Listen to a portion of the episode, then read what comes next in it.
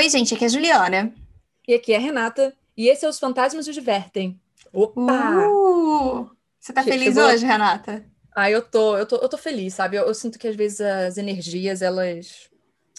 Elas funcionam de formas. É energia, né? É Aquilo, às vezes tá pra alta, pra cima, pra baixo. Eu fiquei estranhando que eu não com uma boa ressaca também. sempre quando a gente Uhum. menos espera, na verdade. Então, vamos. Gostaria que ela continuasse assim, entendeu? Pois é. Tal- sa- Sabe quando a gente tá vendo um filme alguma coisa desses de ficção científica, aí fala que o fulano tava tão feliz que ele explodiu de felicidade, sabe? Uhum. Tipo, um raio de luz virou o sol e explodiu. Então, eu espero que eu consiga Isso aconteça nas próximas duas semanas, no máximo. É, é Também. isso. É, eu ia falar que é a primeira vez que a gente grava se vendo. Sem nenhum convidado, no caso, só nós duas. Que mentira! A gente teve o episódio 80, se eu não me engano. A gente gravou se olhando. Foi? Eu já não me lembro, Renata, já esqueci. Foi, foi, a gente gravou se olhando. Fica tranquila, não entra em pânico. Que emoção. E o tema de hoje, gente, eu, eu gosto que às vezes a gente faz essas coisas meio doidas, né? E a gente fala, ah, vamos falar só de lendas e, e pronto. escolhe um país aí, entendeu? Escolhe um lugar, escolhe um país, faz o que você quiser, vai ser feliz. É, e vamos falar de uma lenda de lá e pronto.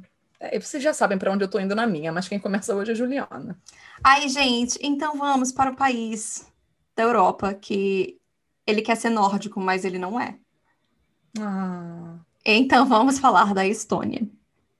Foi. Mais especificamente da capital da Estônia, que se chama Tallinn. Então a gente vai pegar esse avião. E como tem muitas lendas no país inteiro, é um país. Ta- é, Tallinn, não. A Estônia é um, é um país que é muito místico. Uhum. E isso é muito interessante. E o motivo de eu ter escolhido a Estônia foi porque, uns dois anos atrás, eu acabei parando por motivos aleatórios em Tallinn. E quando a gente foi escolher um tour para fazer da cidade, a gente, por acaso, escolheu de lendas de Tallinn. Lendas e mitos. Então, essas coisas estavam meio que frescas na minha cabeça ainda, e foi por isso que eu escolhi. Então, vamos lá. A primeira lenda se chama O Casamento do Diabo. E ela é, sem dúvida, a mais famosa de todas as lendas da Cidade Velha. Porque existem diferentes versões do conto que foram transmitidas de geração em geração, a tal ponto que não existem duas narrativas iguais. Então, eu vou contar a primeira versão da história que a minha guia me contou, que é: há séculos atrás, em uma noite fria de inverno, o proprietário de um hotel falido na rua, e agora se, preparem, hein? Ratascaivu, decidiu se suicidar. Ele estava ficando cada vez mais desamparado com a pura falta de costumes da época. E ele não tinha mais para onde correr. A, a história que contam é essa, que ele só estava arrasado porque as pessoas não respeitavam mais os outros. O que eu acho meio estranho, mas tudo bem. Hum. É, pouco antes do momento, ele ouviu uma batida forte na sua porta. Um homem entrou e perguntou para ele se era possível alugar um dos quartos do seu hotel é, do último andar até o amanhecer para uma festa. Esse estranho ia pagar uma quantidade generosa, mas apenas com a condição de que ninguém deveria espiar o banquete. Mais tarde naquela noite, as carruagens começaram a parar, os hóspedes inundando o hotel, as celebrações estrondosas, música fabulosa, canto, dança, altos o Quero suficiente. Fala. Quero dizer que já disseram Hum. que tem uma coisa a ser seguida. Olha, a gente sabe que quando colocam uma regra, olha, não pode fazer tal coisa, tá? Ó, Só não, não deixa ninguém fazer isso. Vão fazer isso. Alguém vai quebrar, não é verdade? Ai, certeza que é tipo uma seita satanista. Agora eu já criei uma grande fanfic na minha cabeça. Vai. Então, é, a dança. Falaram que era tanto barulho que chegaram a abalar as fundações do edifício, porque tudo tremia junto e tal. E se lembrando das palavras do estranho, ele estava muito relutante em investigar o que estava acontecendo, mas eventualmente a curiosidade anulou as suas apreensões e ele subiu as escadas e espiou pelo buraco da fechadura. E ele se recuou em choque com o que ele testemunhou. Ai, meu Deus. É, essa lenda diz que o que o dono do hotel viu quando pressionou a bochecha contra a porta e semicerrou seus olhos pelo buraco da fechadura foi o casamento do diabo.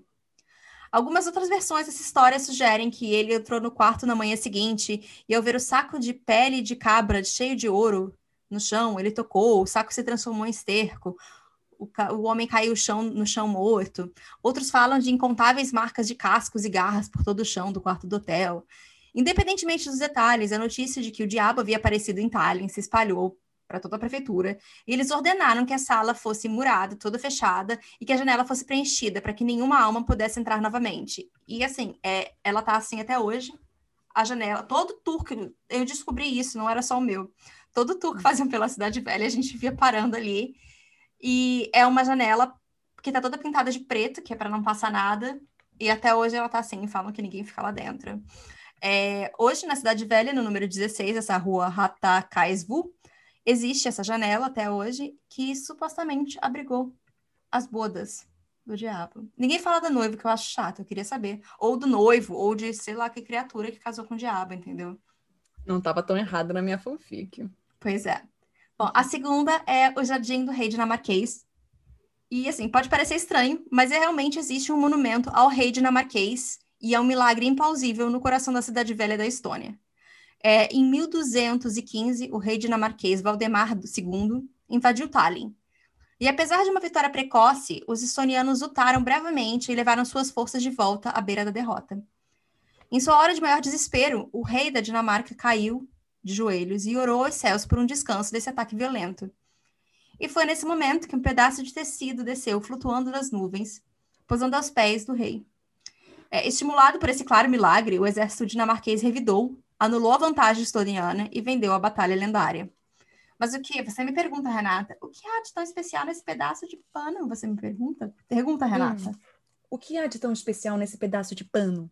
Bom, é, retratado nesse tecido celestial estava uma cruz branca sobre um fundo vermelho.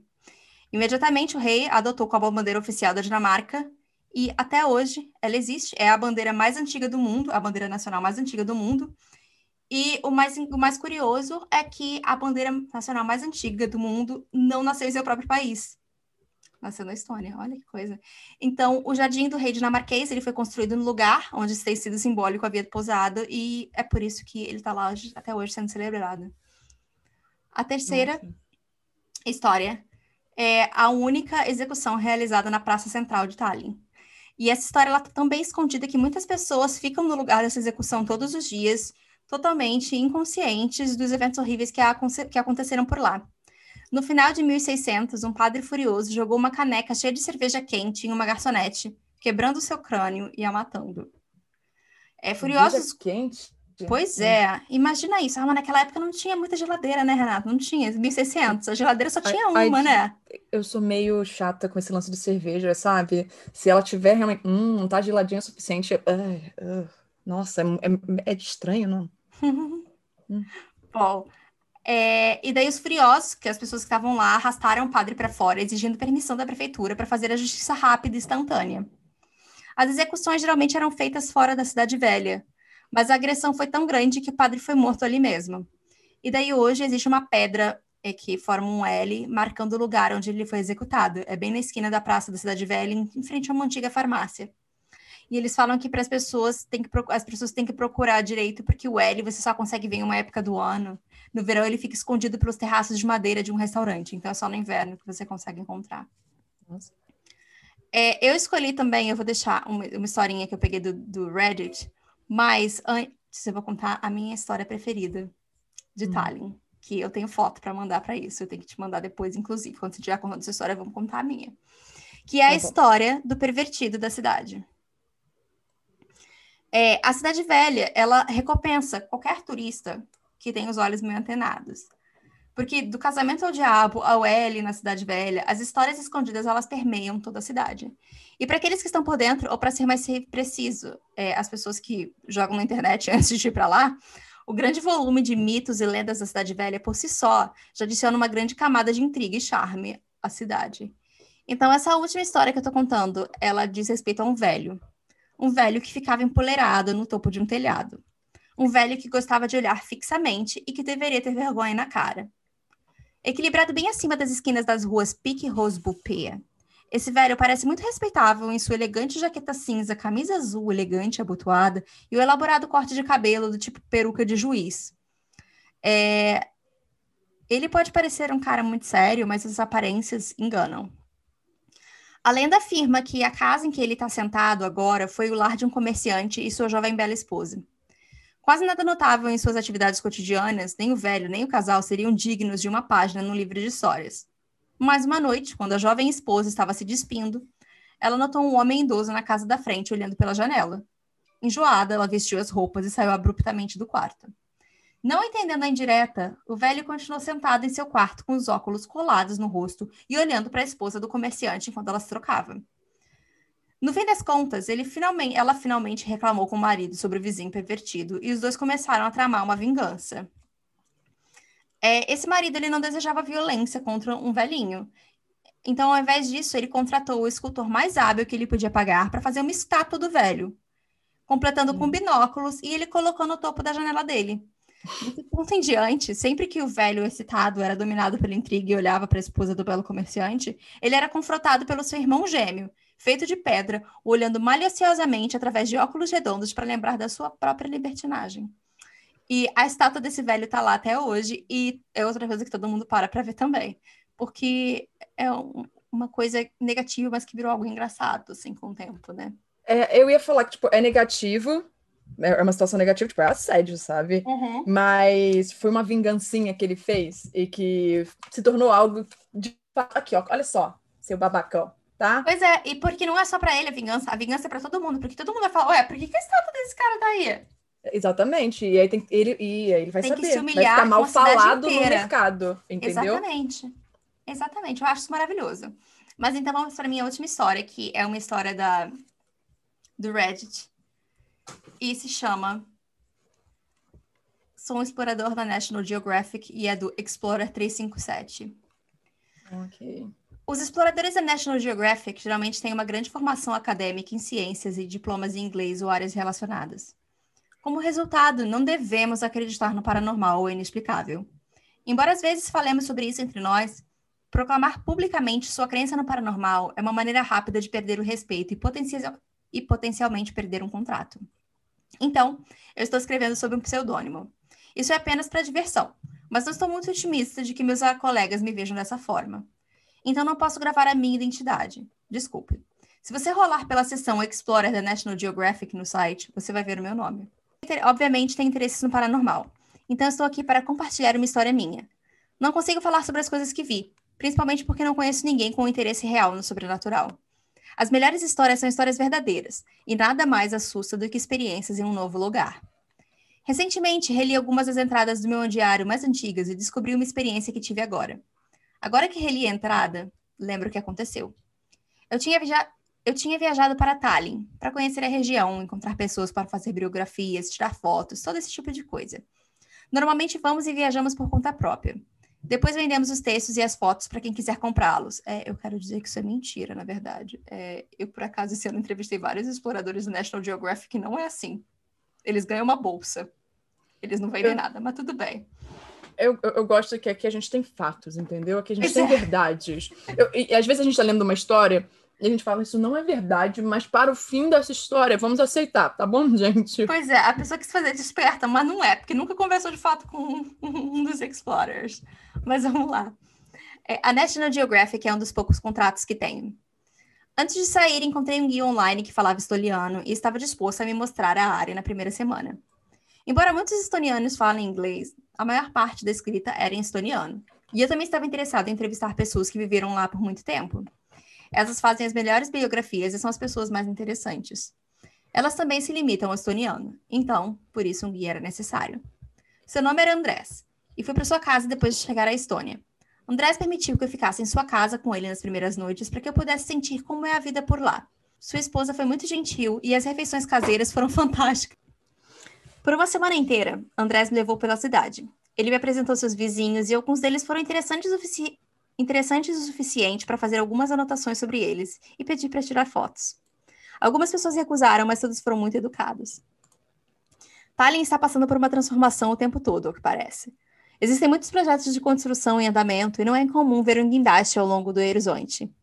Andrés apontou os projetos em andamento conforme passávamos por eles. Ele me levou para a praça da prefeitura, onde existem vários terraços de madeira para as pessoas comerem e aproveitar o dia. Tirei várias fotos e Andrés comentou que eu deveria ter vindo do inverno para contar a história do padre executado. Ele explicou que um padre está que um padre estava em uma taberna daqui no, em 1600 e, furioso, quebrou o crânio de uma das criadas. Os habitantes da cidade ficaram com raiva suficiente para arrastar o padre pela rua e exigir uma execução imediata. Ele foi morto no local, e um L marca o lugar onde ele foi morto. No verão, os terraços de madeira cobrem o L, então não pude fotografar. Essa história não é assustadora, mas despertou a minha curiosidade. Eu perguntei a ele sobre outras lendas de Tallinn e ele me contou sobre o casamento do diabo. Na verdade, eu o convenci a me levar até o lugar onde essa história aconteceu e conseguir algumas fotos. Se você estiver interessado, procure essa história. É pelo menos um pouco interessante. À noite, eu saía sozinho por um tempo para Hum. tirar fotos e escrever no meu diário. Encontrei um assento em um ponto de ônibus um pouco afastado da casa de Andres e escrevi um pouco. Eu não estava escrevendo há muito tempo quando alguém, quando alguém muito notável apareceu. Eu olhei para cima e o vi cambaleando lentamente ao, ao longo da estrada, em frente a onde eu estava. Ele mancava como se estivesse machucado e tinha cabelos longos que caíam sobre os ombros. Estava pegajoso e úmido, refletindo o luar.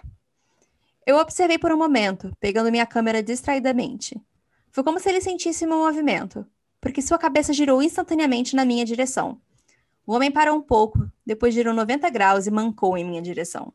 Ele atravessou a rua lentamente, porque não haviam mais carros presentes. A noite estava quieta o suficiente para que eu pudesse ouvir a água pingando na calçada. Quando ele se aproximou, pude ver a água escorrendo dele em gotas grossas. Seu cabelo e roupas estavam encharcados. Não choveu naquele dia, então eu me perguntei por que ele estava todo molhado. Finalmente, ele parou a um metro de distância, cambaleando instantaneamente. Cumprimentei-o com uma saudação estoniana memorizada, mas ele não respondeu de imediato. Ele olhou para mim com os olhos vidrados, como se estivesse pensando em se sentar ao invés de falar comigo. Após um minuto de silêncio desconfortável, ele abriu a boca e falou em estoniano. Eu não sei o que ele disse, nem em inglês nem em estoniano.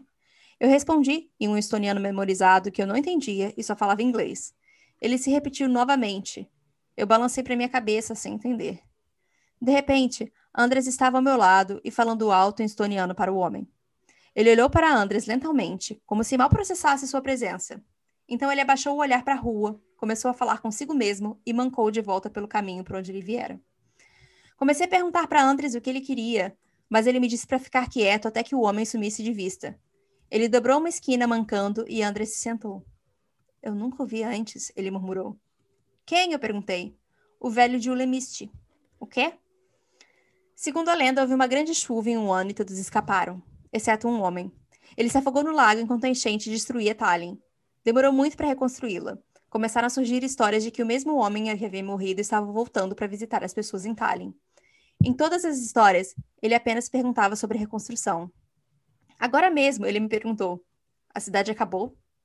A lenda diz, para sempre responder que a cidade não está terminada e que a construção ainda está acontecendo.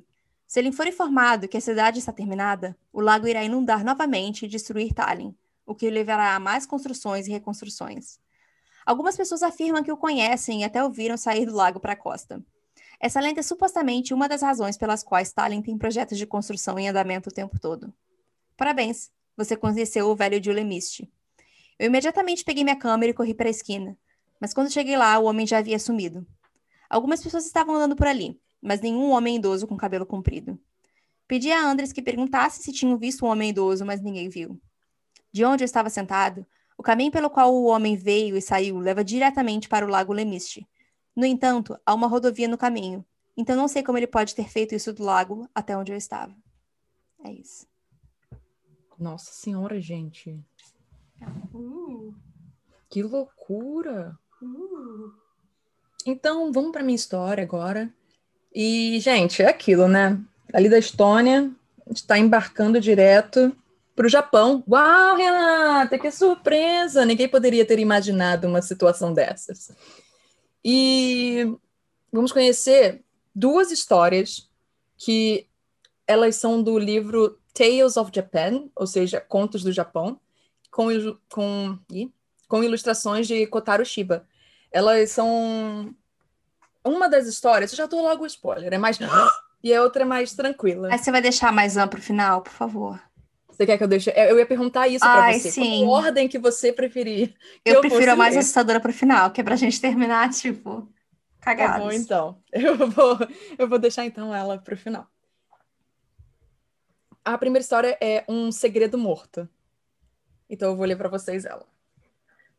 Há muito tempo atrás, na província de Tamba, morava um rico mercador chamado Inamuraya Gensuke.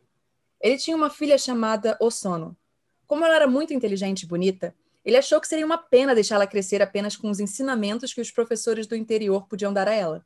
Então, ele a enviou os cuidados de alguns empregados de confiança para Kyoto, para que ela pudesse ser educada na etiqueta ensinada às senhoras da capital. Depois de ter sido educada dessa forma, ela se casou com um amigo da família de seu pai, um comerciante chamado Nagaraya, e viveu feliz com ele por quase quatro anos. Eles tiveram um filho, um menino, mas o sono adoeceu e acabou falecendo no quarto ano após o casamento. Então, triste, né? Essa história, assim, não, uhum. não acabou aí, gente, mas é triste. ah, então, triste, né, gente? Então vamos para a próxima. Acabou. Eu queria contar uma coisa triste para vocês.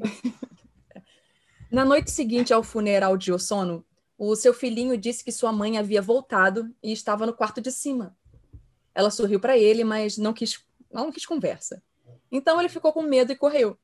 Então parte da família subiu para o quarto que outrora fora de Osono e todos ficaram surpresos ao ver, à luz de uma pequena lamparina que fora acesa diante de um altar naquele cômodo, a figura da mãe já falecida. Ela parecia estar diante de um tanso, ou uma cômoda, que ainda continha seus ornamentos e suas vestimentas. Sua cabeça e ombros podiam ser vistos claramente, mas da cintura para baixo a figura tornava-se invisível. Era como um reflexo imperfeito dela, e transparente como uma sombra na água. Então as pessoas ficaram com medo e saíram. No andar abaixo, eles trocaram algumas palavras e a mãe do marido de Osono disse: Uma mulher gosta de seus pertences. E Osono era muito apegada aos seus itens. Talvez ela tenha voltado para olhar para eles. Muitos mortos fazem isso, a menos que as coisas sejam dadas ao templo local. Se dermos as vestes e cintos de Osono ao templo, seu espírito provavelmente encontrará descanso. Foi então acordado que isso seria feito o mais rápido possível. Logo na manhã seguinte, as gavetas foram esvaziadas e todos os ornamentos e vestidos de Osono foram levados para o templo. Mas ela voltou na noite seguinte e olhou para o tanso como antes. E ela voltou também na noite depois dessa, e na noite depois dela, e todas as noites. E a casa acabou se transformando em uma casa de medo.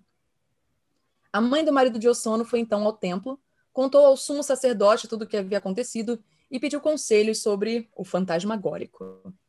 O templo era um templo zen, e o sacerdote-chefe era um velho erudito conhecido como Daigen Osho. Ele disse: Deve haver algo sobre o qual ela está ansiosa, dentro ou perto daquele tanso. Mas esvaziamos todas as gavetas, respondeu a mulher. Não há nada no tanso. Bem, disse Daigen Osho. Esta noite irei à sua casa e ficarei vigilante no quarto e verei o que pode ser feito. Você deve dar ordens para que ninguém entre lá enquanto eu estiver observando, a menos que eu chame. Depois do pôr do sol, Daijin Osho foi até a casa e encontrou o quarto preparado para ele. Ele permaneceu lá sozinho, lendo os sutras, e nada apareceu até depois da Nenokoko, a hora do rato.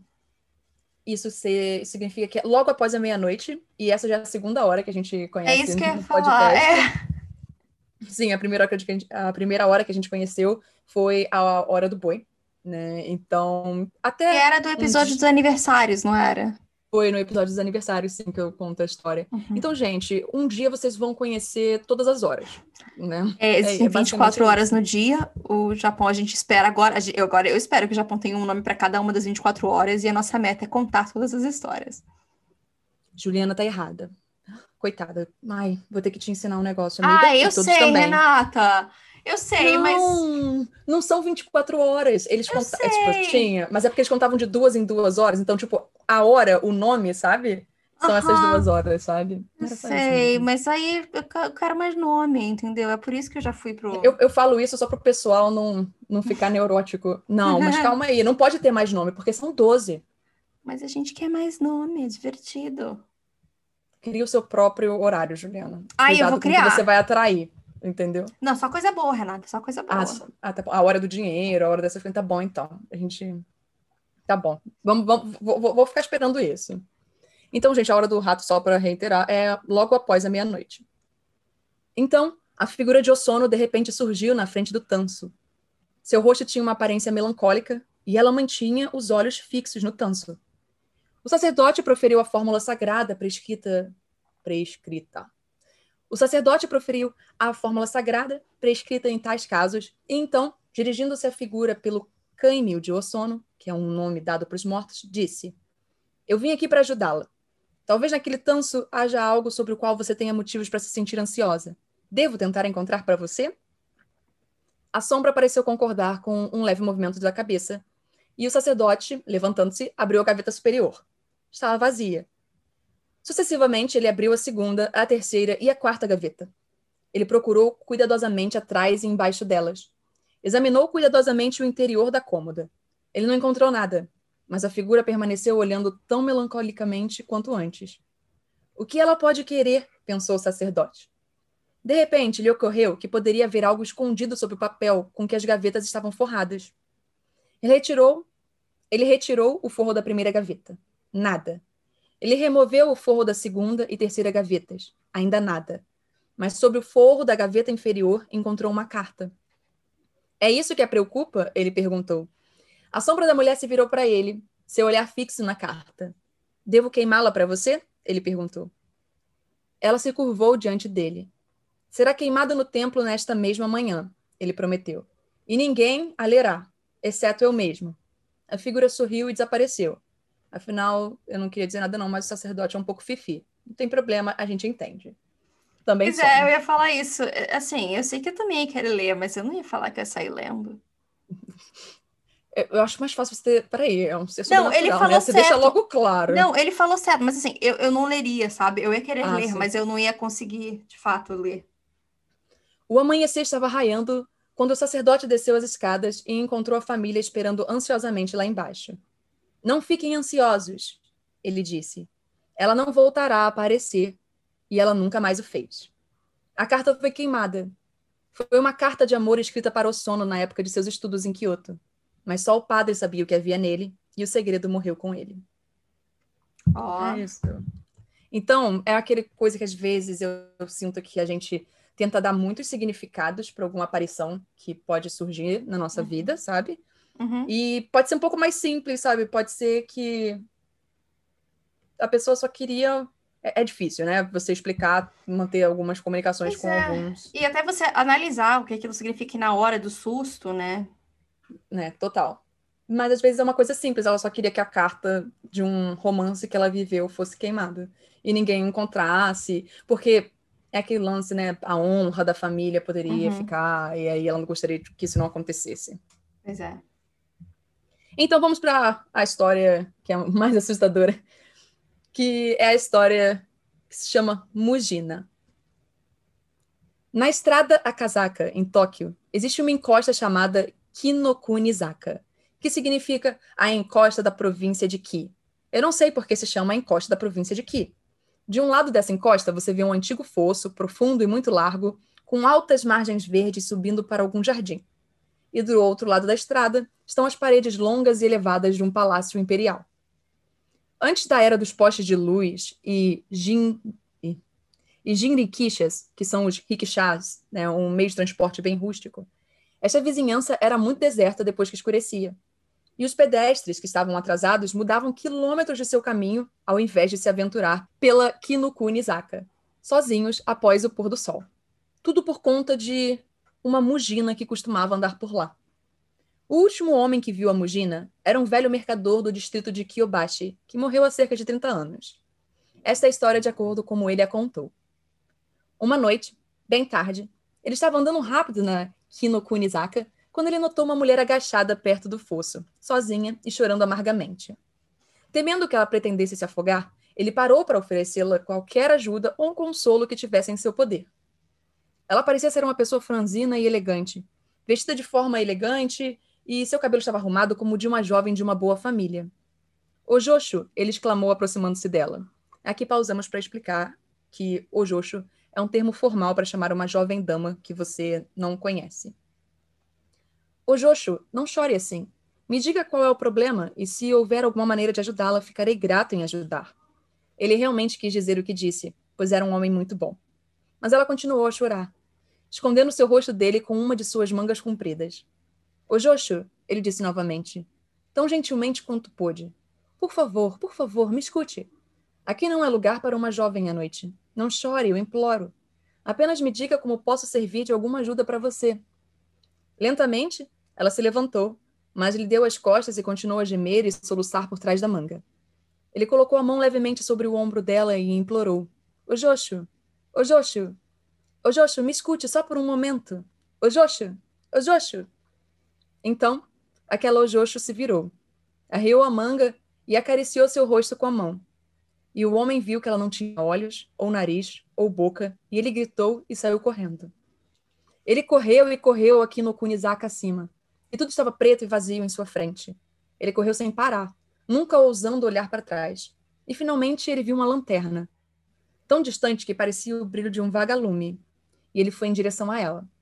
Ela era apenas a lanterna de um vendedor itinerante de sopa, que havia montado sua barraquinha à beira da estrada, mas qualquer luz e qualquer companhia humana era boa depois daquela experiência.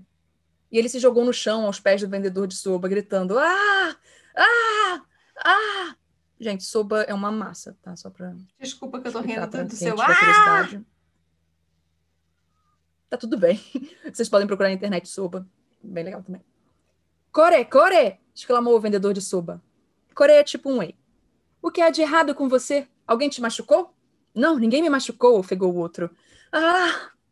Só assustou você? perguntou o vendedor de forma fria. Ladrões? Não eram ladrões, não eram, ofegou o homem aterrorizado. Eu vi.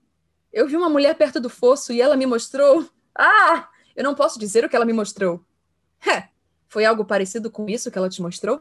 Gritou o vendedor de soba acariciando seu rosto, que com isso fez apare... que com isso fez parecer com um ovo, e simultaneamente a luz se apagou.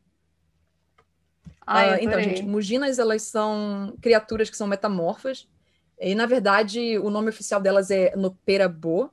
E costumam agir em bando, sabe? Então, se você acabou encontrando uma mugina, você pode acabar... Porque eles usam, tipo, isca, entende? Eles ah, fazem essas tá. situações, assim.